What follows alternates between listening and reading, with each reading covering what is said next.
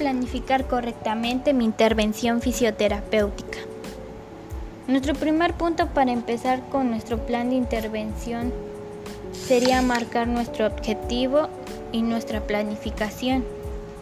¿Cuál sería el objetivo? El objetivo sería establecer la meta que se le va a integrar a nuestro paciente. Este puede ser a corto, mediano y largo plazo.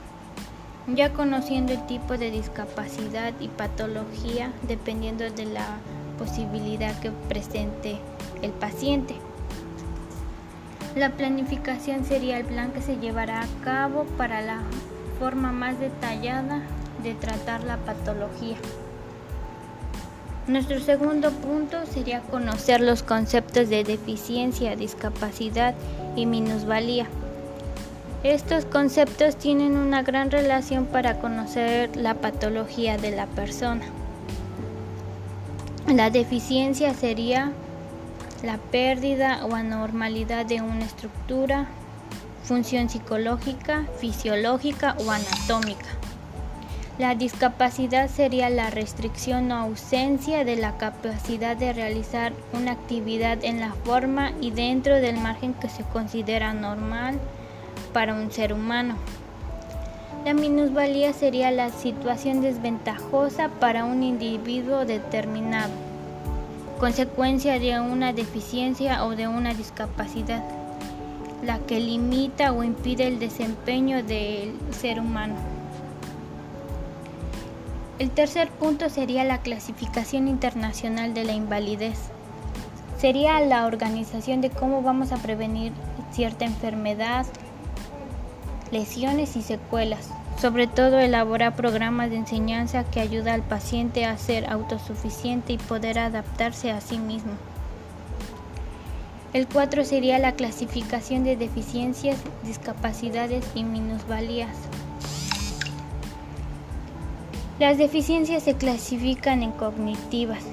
Un ejemplo de este sería la inteligencia, el pensamiento, la memoria, entre otras.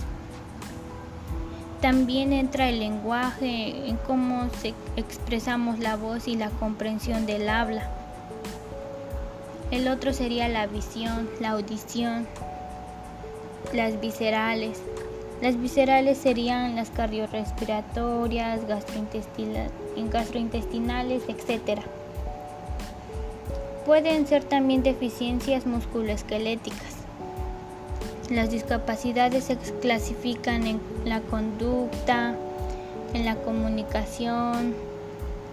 Por ejemplo, en este caso sería en cómo hablan, escriben o se expresan. Pueden ser discapacidades del cuidado personal, la higiene, la alimentación. También hay discapacidades de la locomoción, el andar, el correr, de la destreza, sensoriales o aptitudinales.